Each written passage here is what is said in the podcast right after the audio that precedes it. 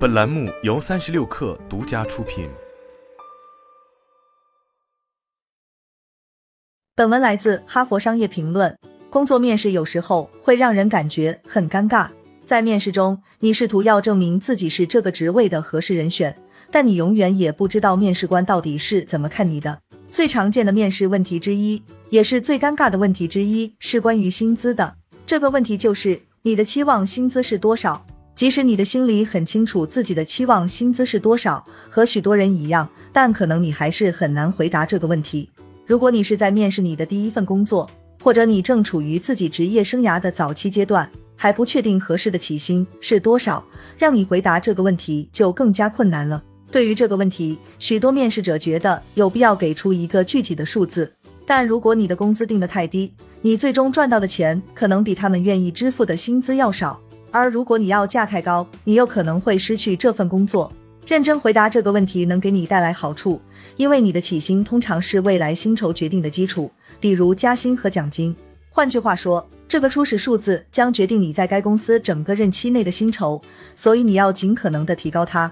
关于如何回答这个复杂的问题，出了一些可行的建议，这样你就能在下一次面试时准备的更加充分，也更加自信。你的期望薪资是多少？回答该问题的几个策略：策略一，转移话题。你为什么不愿意直接回答关于薪资的问题？这其中可能有很多原因。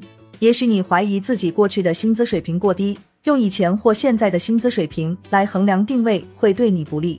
你不需要给出一个明确的数字，正如职业战略家约翰里斯所说，你还处在一个未知的领域，谈判的最好时机还没到来。你要在他们看上你这个人之后，再和他们讨论薪资水平的问题。在这种情况下，你才能有更多的筹码，也会更有信心，你不会在金钱上有所损失。这里有两种转移话题的方法：一、调转问题，问问他们的预算。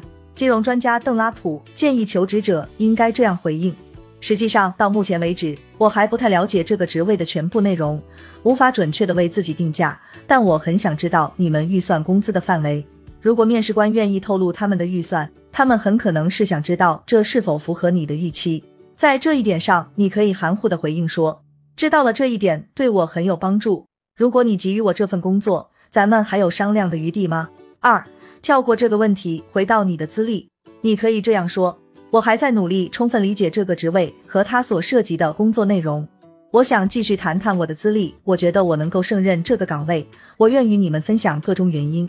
或者这个问题我不太方便回答，但我很愿意谈谈我胜任这个职位的资质。毫无疑问，这些回答会让人觉得你在回避问题或拒绝回答。这可能会让你和面试官感到不舒服。考虑到这里的利害关系，这一小会的不适可能是值得的。策略二：提供一个薪资范围。你可能觉得自己已经掌握了足够的信息来回答这个问题，或者你试图转移话题的努力没有奏效，面试官正在催促你，要求你正面回答。在这种情况下，你可以考虑给出一个范围。为了做到这一点，你需要在面试前做一下薪资调查。这样，你就能对该职位通常的薪资水平有一个现实的了解，并因而能够给出一个明智的回答。在某些地方，雇主必须在招聘启事上注明薪资范围，这能够让你对他们愿意支付的价格有直观的了解。这样，你就能把自己置入一个合适的薪资范围之内。你需要将你的经验和资历与职位描述进行比较，以确定你所适合的薪资范围。你也可以去求职网站进行调查。这能够帮助你了解这个职位的合理薪资是多少，这样你就可以选择一个最低薪资标准，这是一个你不愿低于的薪资。然而，即使有了可靠的消息来源，我们也很难将不同地区或特定职位的平均薪资换算成具体数字。例如，我们是否有理由认为数据科学家和数据挖掘工程师这两个职位有很大的区别？另一种方法是询问你人际网络中的人，那些在你的行业中担任类似职位的人。甚至可能是在你面试的公司工作的人。当然，谈论金钱可能会让人觉得很尴尬，但如果它能帮助你知道如何评估自己，那么处理一个尴尬的话题就是值得的。如果你和招聘人员一起工作，无论是外部的还是内部的，你都可以直接向他们询问这个工资范围。无论你在调查中发现了什么，都要注意不要把关注点集中在一个特定的数字上。这可能会导致你对最终的薪资不满意，或者接受一个低于你的应得水平的薪资。一旦你找到了一个让你满意的薪资范围，你就可以用如下方法：一，你可以向面试官说明你的薪资范围，并提出相应的理由，表明你为什么选择这个范围。你可以分享你所做的一些研究，并指出有哪些技能和经验使你能够胜任这个职位。二，要承认薪资水平只是影响你是否接受这份工作的诸因素之一，要向面试官明确表示你也有兴趣了解这个职位的其他优点。三，你可以发出灵活的信号，这样你的回答就不会让人觉得是一种硬性的要求，而是一次对话的开始。你可以表达你对加入这家公司的热情。以下有三个例子来教会你如何说这句话。事例回答一：我正在寻找一个有竞争力的薪资水平，我希望这个薪资水平能够反映我的资历和工作经验。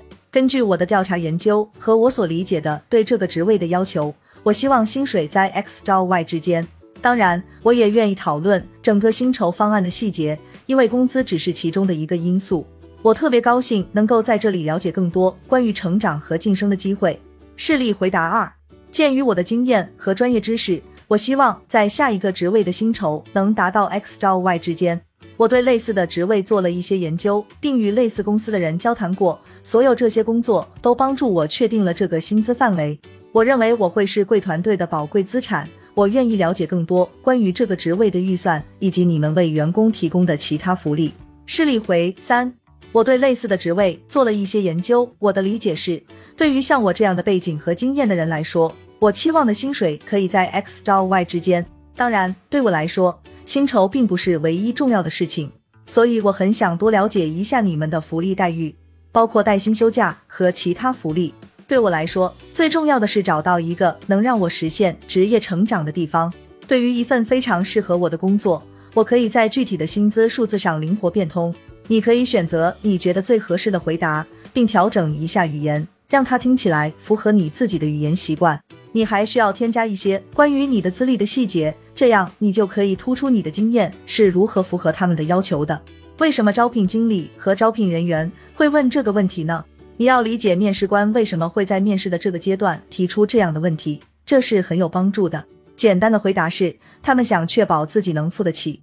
如果他们无法达到候选人的薪酬期望，他们最好的选择就是不要浪费自己时间去参加多轮面试，然后才发出一份 offer。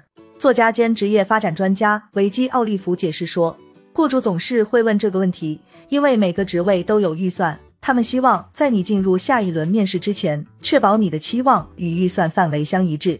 面试官通常想要确定候选人对薪酬福利的期望是否与该职位的预算薪资范围一致。从候选人的角度来看，回答这个问题有助于确保这个机会是否非常适合你，并且双方对所提供的薪酬和福利都能达成相互的理解。它还可以帮助你在以后的薪资谈判过程中建立一个基准线。当然，是否回答以及如何回答这个问题，最终还是取决于你自己。按照上面的指导方针，你就能评估出哪种方法对你来说最为合适，哪种方法最有可能让你获得这份工作。重要的是，在面对这个尴尬的问题时，你毕竟还是要具备一些方法，让它变得不那么尴尬。